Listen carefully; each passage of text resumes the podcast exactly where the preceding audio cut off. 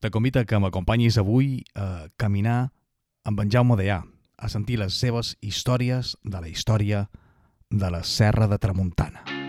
Ens agrada la muntanya. Som tramuntanyencs.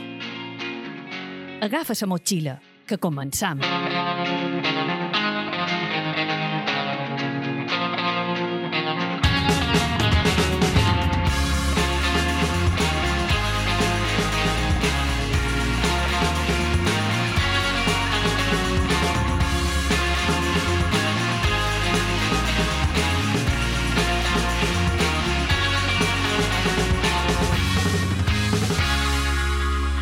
Fernando de Angulo.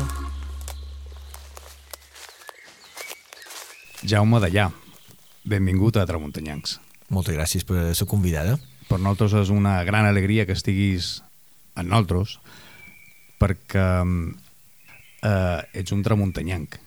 T'agrada la muntanya, vius a la serra de Tramuntana eh, i part de la teva trajectòria professional i personal se desenvolupa exacte, sí, bueno, jo a la serra, bueno, jo és que aquí me coneixen de la carrera, bueno, és que tu mai de soia no pots ser, vull dir, eh, vull dir un poc, és, jo vingut un poc amb un bot de tramuntana entre els amics, ah, vull dir, perquè era com, vull dir, que, que sempre havia de ser per, per, entre les prenyes i entre les predes i entre les coves, vull dir, des de ben petit uh, Des de ben petit te vares, clar, un que viu a Solla, evidentment, té les muntanyes a prop, no? Sí, també és un pot, també és contact que he tingut, jo he tingut, vaig estar en els escoltes, uh, vaig tenir de, de, de monitor en Tòfol Castanyers, corredor, uh, per exemple, i, i clar, tota aquesta gent que me va envoltar uh, era gent que, que, bueno, que tenia una sensibilitat per la serra no només d'un punt de vista esportiu, sinó d'algo més. Vull dir, ja era una, com una espècie de filosofia de vida i tot. També la família, també arrelada dins Soia des del punt de vista del camp, i, bueno, i després també un poc cadascun les seves corolles i des de molt petit tenia clar que, que m'agradava vull dir, la muntanya i que m'agradava les coses antigues de la muntanya. Vull dir, des de fòssils eh, fins que m'ho vaig decidir clarament per l'arqueologia. I recordes eh, quines van ser les primeres botes de muntanya que vares tenir o vares sortir amb unes sabatilles? Ai, unes... Mira, és una pregunta que sempre No, mira, les primeres sabates bones que vaig tenir, mira, és que m'ha hagut una flash aquestes, un escabrit, i me'ls van arreglar de 8 anys. Que, vol, que m'han dit, que vols? I, clar, és que un escabrit bones eren encara, vull dir, home, per un meco de 8 anys, eh, és car. I vaig comprar un escabrit negres, de pell que els vaig tirar de burrit de dur-les perquè varen sortir boníssimes. Ara faig publicitat a, a l'empresa. Els cabrits són molt i me'n record que sí, la madona era que hi vaig anar a tot espí i dir si te segueixen durant tant aquestes sabates m'he de canviar la sola m'ho arruïnaràs. Dic, perquè de tant tant les hauries de canviar. Et vas anar a comprar a Lloseta? exacte, sí, sí, Lloseta, la tenda la tenda, me'n record aquests cabrit i abans que duia jo? T'he la veritat, ara, ara no m'ho veig, és que tenc, que aquest cabrit eh, que van, van marcar, marcar eh? perquè els vaig dur... A més, eh, era una època que anava molt de coves i d'arqueologia i, i, i les sabates que sempre dua, vull dir, unes sabates que, que sempre dua. I amb aquelles botes vares fer quilòmetres i quilòmetres de eh, sí. camins eh? i de coves cercant el que a tu t'agrada, que és els orígens, no? Els orígens, exacte. Perquè tu, a part d'altres moltes coses, també ets arqueòleg. Mm. Si coneixem en en Jaume de Llàs com, com a arqueòleg, no? Exacte, sí, bueno... Tu ens has descobert en la Serra de Tramuntana a molts de nosaltres des d'un punt de vista o des d'una perspectiva que moltes vegades no anava a caure, és que gran història que amaguen les pedres. Jo m'hauria pensat mai, ja t'ho dic en setmanes que he arribat no sé, com en aquest punt, tu dius, tu ets un investigador, tu fas, uh, fas els teus temes i tal, i normalment són coses que queden molt dins petits comitès, i jo no m'hauria pensat mai, eh, vull dir, en arribar a aquest punt que ara estic, en el sentit de, mm, no sé, d'haver donat a conèixer tant la serra des de nivell arqueològic, Clar, ara, mires cap enrere i dius ara aquestes bromes que a vegades amb, amb, amb palos, en, en Mai Vivot i tal, i em fan és Indiana Jones de la serra Van la broma aquesta sempre, quan m'ho veiem. I, Que ho ets un poc. Bueno, sí, bueno, si no, és més Ah? auto, autodeterminar-te algo, dir, jo m'agrada l'aventura, l'adrenalina i m'agrada l'arqueologia i ho mesclo tot. Home, no tenc un làtigo ni un capell de pell. O si Far va, part d'això- varen treure Indiana Pons Exacte. i a tu te podrien treure Indiana D.A., no? Eh. Ah? Però sí, no m'hauries pensat mai que, a més una troballa com el Malluig, que va ser bàsicament el Malluig, perquè jo ja fa molt d'any que fa feina per la serra, que a més d'una època que jo no me dedicava, jo a ser tema, tema musulmà, això m'atreu, vull dir, com a curiositat, però jo sempre m'he dedicat en el món mm, poblament inicial, el que més m'agradava, i també el món de la mort, a la prehistòria. Coves, el món de la mort o poblament inicial. Però això quins anys era? Quan era? Clar, jo t'he cert de que jo vaig començar amb 14 anys. Jo amb 14 anys ja, ja em dedicava a l'arqueologia. Sigui, eres un tio- No professional, però vull dir, jo amb el sentit de que eh, jo anava a excavar um, um, un ensenyat, un arqueòleg solleric, eh, en Waldron, bueno, en Waldron va ser com el meu segon pare, per dir-ho així, i, i a partir d'aquesta gent, jo amb 14 anys, clar, una inquietud que tenia la vaig poder canalitzar, perquè si no hagués trobat aquesta gent, clar, fins que no hagués començat a la universitat no, no hagués tocat eh, el que era l'arqueologia. I a més la vaig viure d'un altre punt de vista perquè per exemple en William Waldron clar, era un personatge vull dir, en tota regla, un, no només era arqueòleg era un tio que, que artista hippie, etc que me va treure més la part diria mística de l'arqueologia la part més aventurera ja la vaig incorporar jo vull Com dir, vas ser que el vares conèixer? Bueno, la veritat que va ser un poc perquè una companyera de feina, de feina una companyera de classe, vull dir, jo anava de, de, de l'escola, això d'ESO, eh, el seu conco estava, estava casat amb una filla. I jo ja tothom ja sabia dins de classe, ja m'agrada l'arqueologia i tal, i m'han dit, eh, per què no te presento un dia amb ell, jo el conec i tal. I bé, mon pare, que sempre m'apoyava en tot, me recolzava en tot, em va dir, bé, doncs anem a conèixer un dia.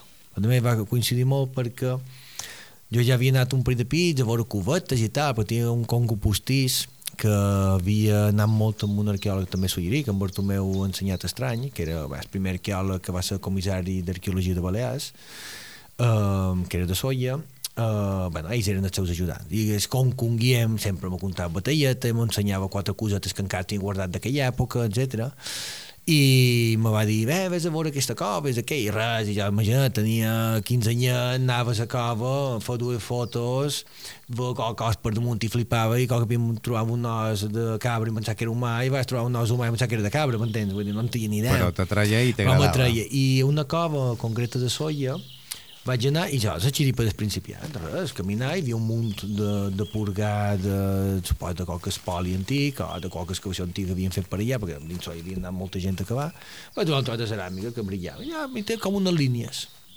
I clar, el dia que vaig anar a veure en, en Walden, que a ell li agradava tot això de la ceràmica incisa, que és dels primers poble, pobladors, clar, vaig dur aquell trosset de ceràmica, vaig trosset, era bastant gros, però vaig dur. Clar, i el que passa sempre, quan te ve qualcú que no, no, no coneix arqueologia, te ve conèixer, allò me passa el mateix, te ve, no, vaig trobar una cosa i t'ho volen, t'ho vull ensenyar. Clar, a mi li va passar el mateix, el meu fill ja ha trobat tal i t'ho vol ensenyar. I clar, devia dir, ara li diré, això un tros de, bé, claro. sí, un tros de ceràmica, mira, que té 100 anys, però normalment tothom t'ensenya ceràmica el que diuen de la paradina. Ensenyar aquell tros de ceràmica i se'l van posar a com a plat, i això no ho has trobat, jovenet. I a partir d'aquí... És a dir, que tu el vas sorprendre més de lo que ell Sí, te i volia a partir sorprendre d'aquell tu. moment, vull dir, quan va veure que jo sabia de què anava, vaig sentir que, que ja havia llegit, tenia 14 anys, m'ho havia llegit tot, uh, vàrem, bueno, vàrem connectar i, i res, i me va catapultar cap al món de l'arqueologia. O sigui, que tu vares tenir la sort que vares néixer amb algo dins teu que ja te marcava per part de la teva família. Evidentment, també te van orientar i després van tenir immensa sort de trobar en el català el que tu dius catapultar o orientar, no? Sí, va orientar, vull dir, I a la Serra hi ha molta, hi ha molta història per contar encara. uf, molta. Molta, ja no... Des de quan Jo més o no- manco hi ha d'edat? Mira, això, això, això, és la gran, això és la gran discussió, encara existeix. Ara així que tothom accepta que en el 2500 abans de Crist, aproximadament, eh, més o menys pensa que els arqueòlegs 200 anys cap endavant i 200 anys cap endarrere, No, no, res, no, no m'ho fa res a nosaltres. Uh, un examen, per exemple, els meus alumnes li fan, fan un error 200 anys, ja li poso una altra nota, però no arqueòlegs, no. Uh, el tema és que més o menys acceptam que 2500, 2300 abans de Crist, uh, Silla ja està poblada. Personalment, jo crec que és bastant més antic. Jo crec que ha d'haver, no hi ha moltes evidències, o, machín, o perquè hi havia poca gent, però jo crec que mil anys enrere segur que ja hi devia haver gent per aquí. Uh, poca, a més ja la universitat avui ha fet uh, certs estudis de polen i tal i que indiquen també això eh? vull dir que en Walden també ho pensava uh, i, i és això jo per què t'ho dic? perquè amb aquests anys que duc fent, bé, passejant per la serra bé, trescant, m'he ben dit, i també per la resta de Mallorca, perquè la serra bé, és el meu territori, però al final eh, un que li agrada la muntanya ho tresca tot. He trobat molts, molts i molts de jaciments eh, que, que en superfície trobes ceràmica d'aquest període. Clar, si en el 2000, entre el 2300 i 2000 abans de Crist, sí, ja està hiperpoblada per aquesta època, que això és una cosa que molts d'arqueòlegs no acaben de conèixer, perquè clar, publicat jaciment d'aquesta època n'hi ha molt pocs, però coneguts, vull dir, jo com més coneguin, conec més d'una trentena. Vull dir, una trentena és, eh, ja és una cosa És molt. sèria. I a més, sobretot, a llocs eh, bastant recòndits de la serra. Que només trobes un poblament d'aquest o O sigui, poc, de musulmans. poc accessibles. Pocs accessibles. Vull dir, llocs que dir, eh, hi ha una necessitat per anar a cercar recursos allà. I era llocs- perquè anaven, vivien allà, cercaven recursos allà o perquè se refugiaven a la no, serra? aquests, en aquest cas, per exemple, en aquest cas és perquè necessitaven cercar recursos perquè n'hi devia haver pots. Què vol dir això? Que hi havia molta Que població. hi havia molta de gent. A dir, molta població en el sentit, amb els recursos que hi havia en aquella època, la quantitat de gent que hi podia viure. Quan tu estan xerrant, ah, m'ho inventa, que la serra, eh, amb el menjar que hi havia, podien viure mil persones. No? Ara avui en dia en podem viure molt més, però tenim uns altres recursos. I clar, eh, i això s'enllaça un poc amb tot el dels musulmans. Uh, clar, justament cercant musulmans allò recòndit de la serra, me trob aquesta gent, els primers pobladors. Clar, que m'ho estan dient, o la meva conclusió, és que sí, aquests primers pobladors ja cerquen aquell lloc és perquè sí, ja estava quedant com un poc petit entre cometes. Uh, I això vol dir que ja hi devia haver gent des d'abans que s'havia començat a poblar aquí. I quines són les zones de la serra de Tramuntana que, tu, que estaven més poblades o que hi havia més, més activitat humana? Hombre, aquesta gent cercava les valls, eh? vull dir, sobretot cerca les valls o terres bones, però per exemple hi ha una banda que m'ha sorprès moltíssim, per exemple, a nivell de poblament és la zona de la Corbata. La la Corbata, bé, tothom ho coneix, una zona que dius Inhòspita. Pelada, vull dir, pelada, pues allà a nu ja se coneixia, ja on hi ha el camí d'estelesfèric, hi ha, mm, eh, hi ha un comença de l'Uda que és el camí d'estelesfèric cap a Vini, hi ha un poblat que ja és conegut, és de carrers, és molt conegut d'antic. Després, quan puges la carretera cap a la Corbata que passes a Escoi, allà hi ha un altre poblat i aquests dos ja són coneguts d'antics. Arrel de les recerques que, que he fet per aquella zona, a, a més ajudat amb en Jaume de Turixant, han localitzat tres poblats més, entre el que és per dir, el xiringuito que tenen eh, allà, allà baix, fins a la Corbata han localitzat tres poblats més i creiem que n'hi haurà un quart encara. Clar, quan dius època. hem localitzat, els localitzes tu, perquè no deu fer ser fàcil determinar... Bueno, que, va bé no? també a vegades que l'amo... quins Que indicis hi ha home, va bé, perquè l'amo diu, hi ha una banda que està ple de predes rares i, i clar, tu, ja t'hi du, vull dir, això va bé a vegades, t'hi du. Pedres clar, rares, perquè tu- com són les pedres rares? Hombre, no, ja no són marges típics, hombre. Normalment un marge veus com està fet, la forma i la funció, i clar, quan vas a una zona Una paret que no està que feta està ple de, de assecar. parets amb un blocs Grossos. que ja són grossos, que te fan corrals, perquè molta gent diu és que està ple de corrals. Bueno, pitjor que corrals estan xerrant de que són, eh, de que són habitatges. I clar, ja amb això va, bé, va bé. Eh? Va bé i si mateix em vas trobant cosa. A vegades que ho trobes tu per... Saps què passa? Que arriba un punt que quan inconscientment has trescat tant, comences a entendre un poc aquesta gent. Eh, És a dir, no és que jo te digui, mira, te faré un manual i ja t'escriurem frases eh, eh, de quina manera jo cerco jaciment. És que no sé com explicar-t'ho, perquè realment ja me'n vaig a una zona, ja me pus punyent això ha passat, hi ha un amic meu que sempre quan dinam, que és qui m'hi du, sempre me diu, és que aquest al·lucinat, li dic, mira, allà estic segur que hi haurà una cova d'intermedi, però ja no hi ha cap cova. Pues, tio, és un lloc típic, vull dir, és una penya, vermà, eh, està una zona més o manco un poc estratègica de, de camins, no ho sé, vull dir, jo tens la sensació que hi Sempre haurà hi ha- tal, i pam, i pam, i i vam anar hi i pam, i va sortir una cubeta amb una paret eh, prehistòrica de 50 metres eh, que tancava una zona d'enterrament, i clar, i aquell va quedar, jo tota la vida he passejar per aquí, i el darrer que pensava és que aquí hi hauria això. Això és el curiós, no? I Que, això. que sempre hi ha hagut gent per la serra de Tramuntana trascant i arribes tu i determines que això és... Clar, que cadascú mira el que mira. Clar. Jo em puc dir que en els peleòlegs, molts dels peleòlegs que conec, em diu, és que he anat 10.000 vegades a aquesta cova i tu arribes i em diu que aquí hi ha enterraments. I jo, tal, home, tu mires les estalactites, jo miro en terra. Clar. Normalment la sala més fea que tots passau de llarg per anar a la part, diríem, més esportiva. Tu veus que jo, ja hi jo ha la cosa. primera sala aquí jo sempre m'interessa perquè és allà on la gent habitava. I bé, res, cadascú, cada loco con su Això és com el que ens passa a nosaltres, que anant per jo mateix vaig caminant molt per la serra i no som capaç de, de veure un bolet. Els atrepitjaré segur. Ah, bueno. I hi ha gent que els veu tot d'una. pues ara m'acaba de dir el mateix. Jo uh, vaig d'excursió i dins una carritxera tot un tros de ceràmica prehistòrica Claro. entre, entre, entre, entre la fuaca. Però jo també, jo esclata sant. No, és que no, no estic motivat. Home, man, si Bueno. vaig amb un cusap i me diu que redol n'hi ha i en trobi, després me'ls menjo amb ell. Claro. Però jo per iniciativa m'estira més trobar un tros de test que trobar un paner de I ceràmica. a part tens la vista educada i ja mm. sap on s'ha. Exacte. No? És com es quedaran per ser també d'excursió, fent senderisme i, i les fites les veïm entre milions de pedres Exacte. i saps tot d'una a la llunyania que jo és probablement una fita Sí, i exacte, vas en gent que diu i com saps per on anar, no?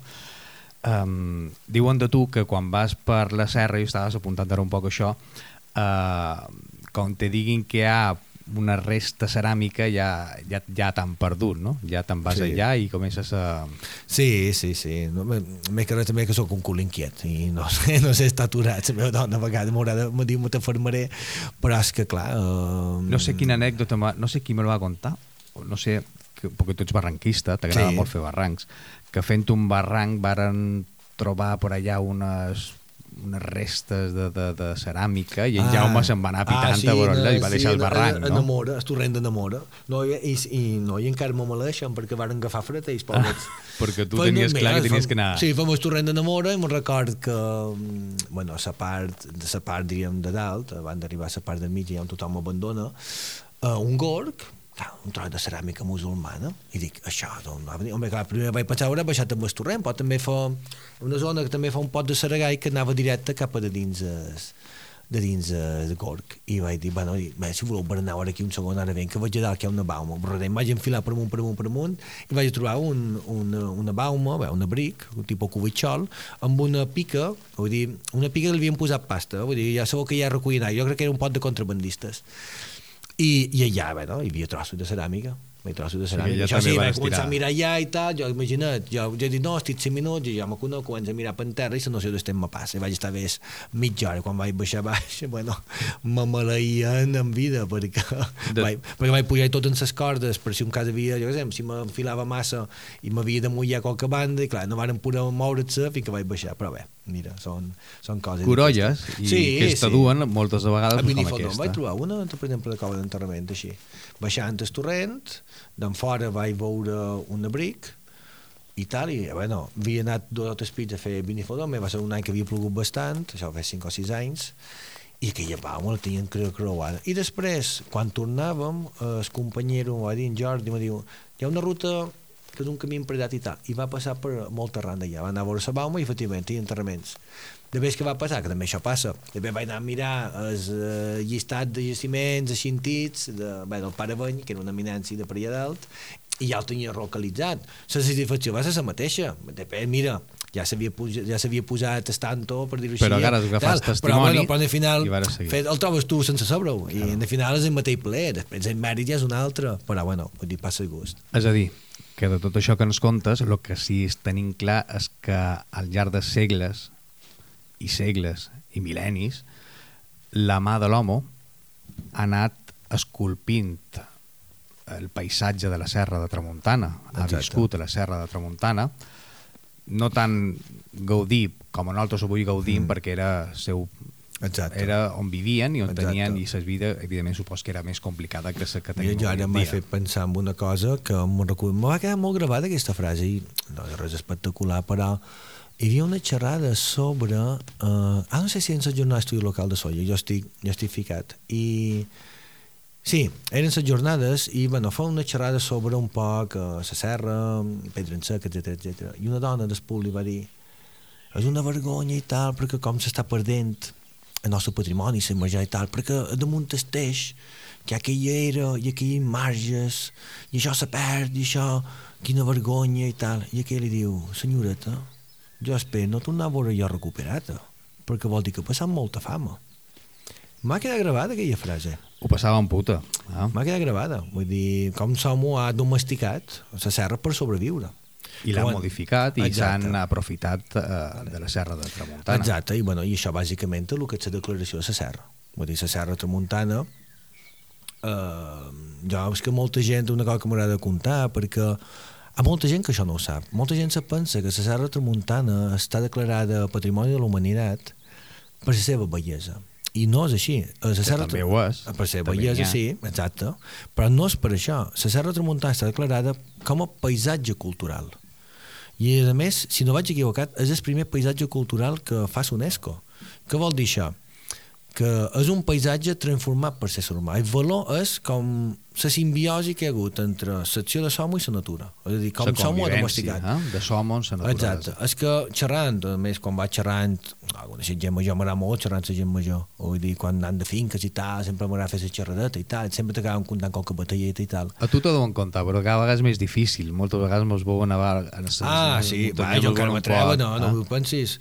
Però Aviam, bueno, quan saben que tu pues, que aprofiten i te Bueno, conten i, i escolten, com no? un arqueòleg, un arqueòleg, dic, "Va, tu no en trobis algo, no tinc problema, dic, eh, no passa Bueno, però pena. en xerraves de Sonesco, que això és on volíem anar nosaltres. I, I el tema és que, mm, clar, per exemple, el bot d'usines, que ens pensant que són iots verges i per no ho són. Són bots fets per l'home. Vull dir que durant anys se va, eh, se va acondicionar una àrea perquè només hi hagués usina per tal de treure, per treure carbó i per treure producció d'allà. I clar, aquí te'n dones compte que la serra, bueno, i a més com excursionistes, bueno, com som nosaltres i molta gent, trobes gent per tot, vull dir, gent per tot no m'he sentit, en marca de gent per tot. La cova més inhòspida que esperes, hi va anar un contrabandista. O hi trobes una gerra, o hi trobes una pipa de- d'un que hi va passar la nit.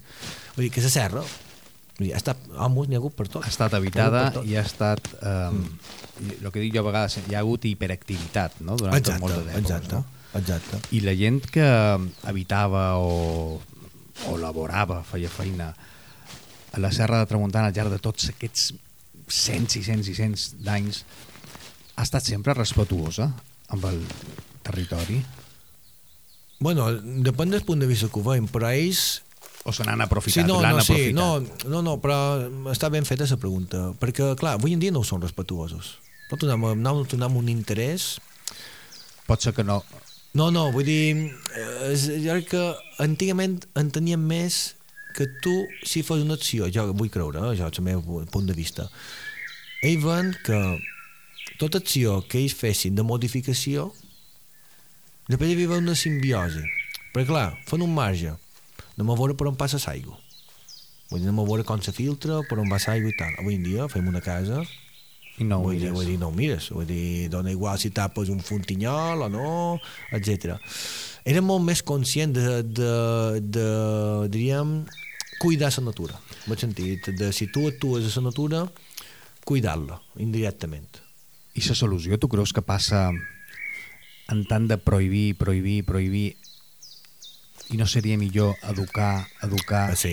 i educar? Sí, mira, nosaltres ara justament tenim un projecte, bueno, hi ha els projectes APC Serra Tramuntana, són un projectes que du, bé, que impulsa la conselleria i el govern, perquè les escoles facin projectes amb, amb infants eh, relacionats amb la serra. No? Mostrar-los lo que és la serra, sí. no?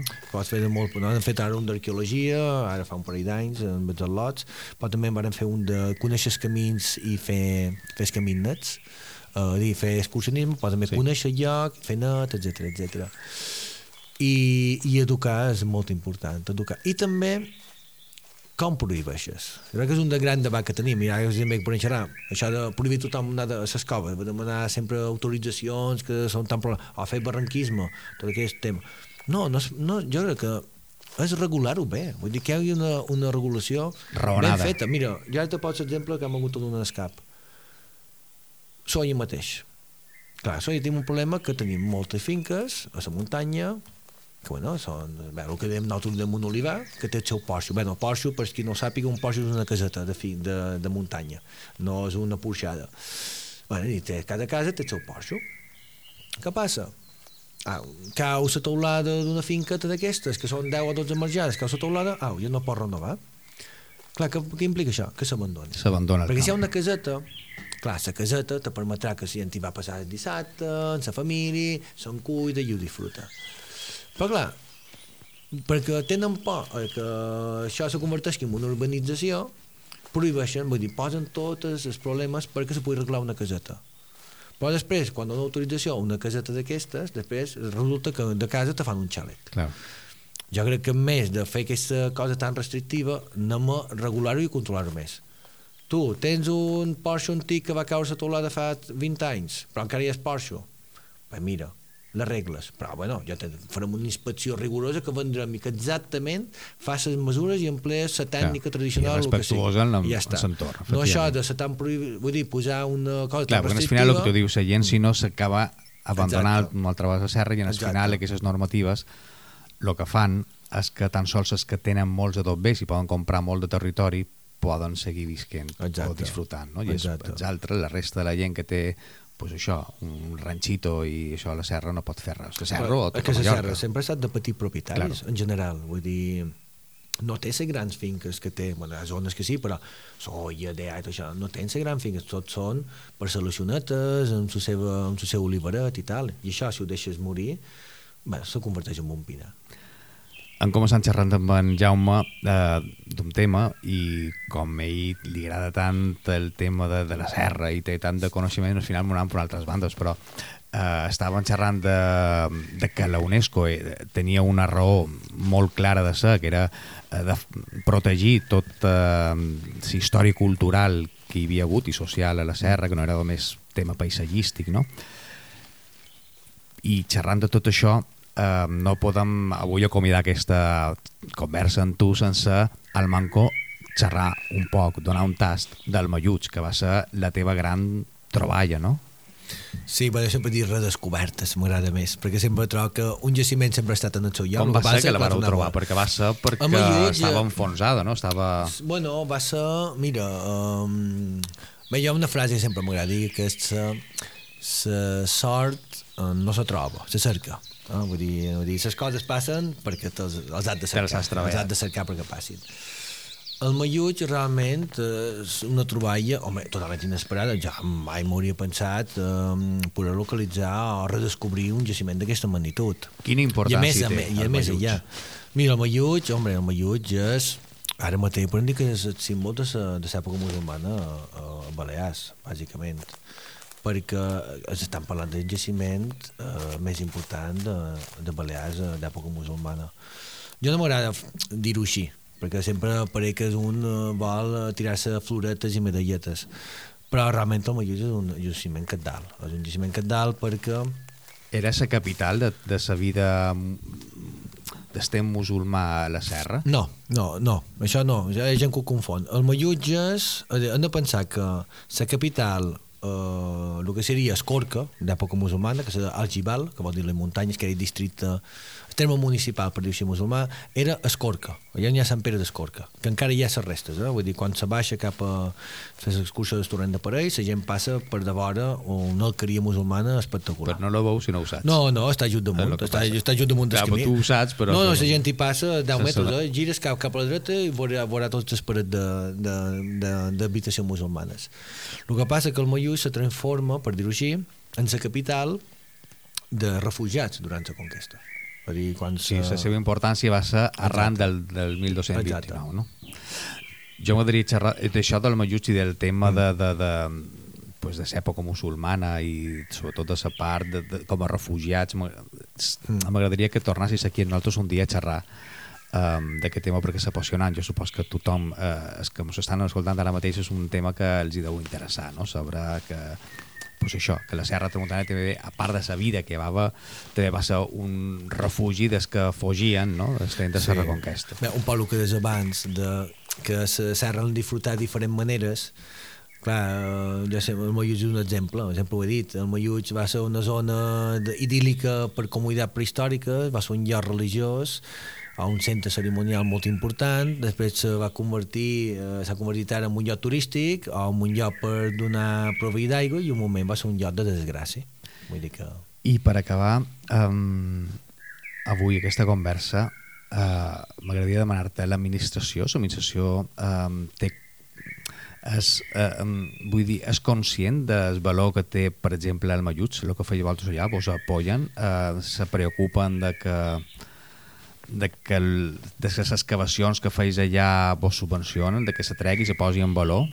O... Bueno, ara, ara han tingut una cosa molt important per nosaltres, que ha estat un reconeixement un poc especial des de l'exterior que ha estat, que ICOMOS eh, ha demanat, bé, ICOMOS, eh, per qui no sàpiga, ICOMOS és, és com si fos la ITV de, de l'UNESCO. l'UNESCO, quan declara eh, Patrimoni de Humanitat un, un lloc, passa unes revisions. I ICOMOS és l'organisme que s'encarrega de, de fer aquests controls, de que s'estiguin fent les coses bé.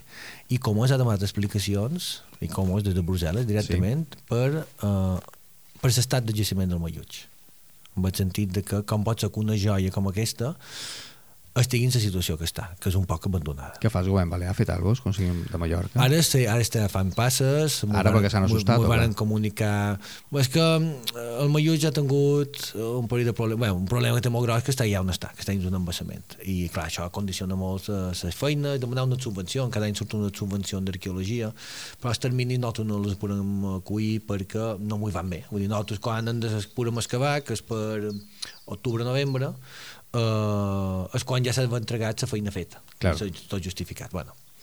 I res, han tingut molt de governs, eh, han passat per més quasi quatre governs ja, pensava que duim 11 anys, quasi 12 de projecte, i han tingut moltes promeses que no han arribat a port. I en canvi si heu pogut fer feina gràcies a la uh, participació uh, de la gent popular, no? Sí. En... Vosaltres vau tenir un crowdfunding que Exacte. més va ser, si no vaig equivocat, el que més èxit va tenir a, en el nostre país en els darrers anys, no? Sí, ah, no sé si ja, ja fa molt temps que no he mirat, també no... Uh, però és, fins fa 3 anys crec que encara amb el jaciment espanyol que havia aconseguit més d'un amb un micromecenatge i he de dir que uh, els oficials en quin sentit que el micromecenatge va haver part a través de la plana web ai, ara, que ja fa, és que ja fa 10 anys eh? 4.000 i pico per mi o 5.000 vàrem aconseguir Uh, però després van aconseguir 5.000 més. Per altres per, vull, dir, no? vull dir que la gent vull dir, hi havia molta gent així, eh, però coses de poble i coses així de gent que me coneixia. Uh, és que jo això d'internet m'ha fet molt. Yes, jo anava pel carrer i per així que I per un capellà ah. que recollia el moines i me daven 50 euros o 100 i jo me quedava i, i això que és i anava d'un quadernet i anava apuntant el nom de la gent. Va aconseguir 12.000 euros. En total. 12.000 euros i mi que rècord va ser 4.000 i pico 4.900 crec que eren que era a nivell de, de, de, de, de, de micromecenatge d'arqueologia a Espanya. Però clar, realment va ser el doble, va ser el doble. Això va ser el primer any i el segon any ja no ho van demanar. Però el trist i el vergonyós d'això és que les institucions d'aquí, que són les que haurien d'haver estat donant el CAI, no, no. Eh, no ho van fer, no?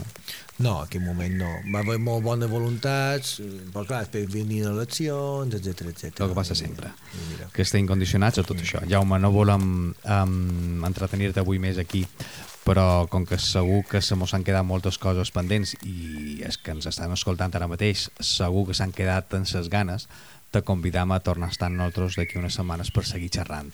Perfecte, encantat. Hi ha moltes coses, per això de la serra. Pedres, sí que... restes, ceràmiques, en definitiva, de lo que és la teva passió. Eh? Exacte. Gràcies, Jaume, per haver estat a avui a Tramuntanyancs. I a vosaltres, amics, eh, què voleu que vos digui? Que gràcies per haver obert avui una altra vegada la finestra del joc on sou per escoltar-nos i per passar una estona agradable avui en Jaume aquí a Tramuntanyacs. Nosaltres tornem la setmana que ve.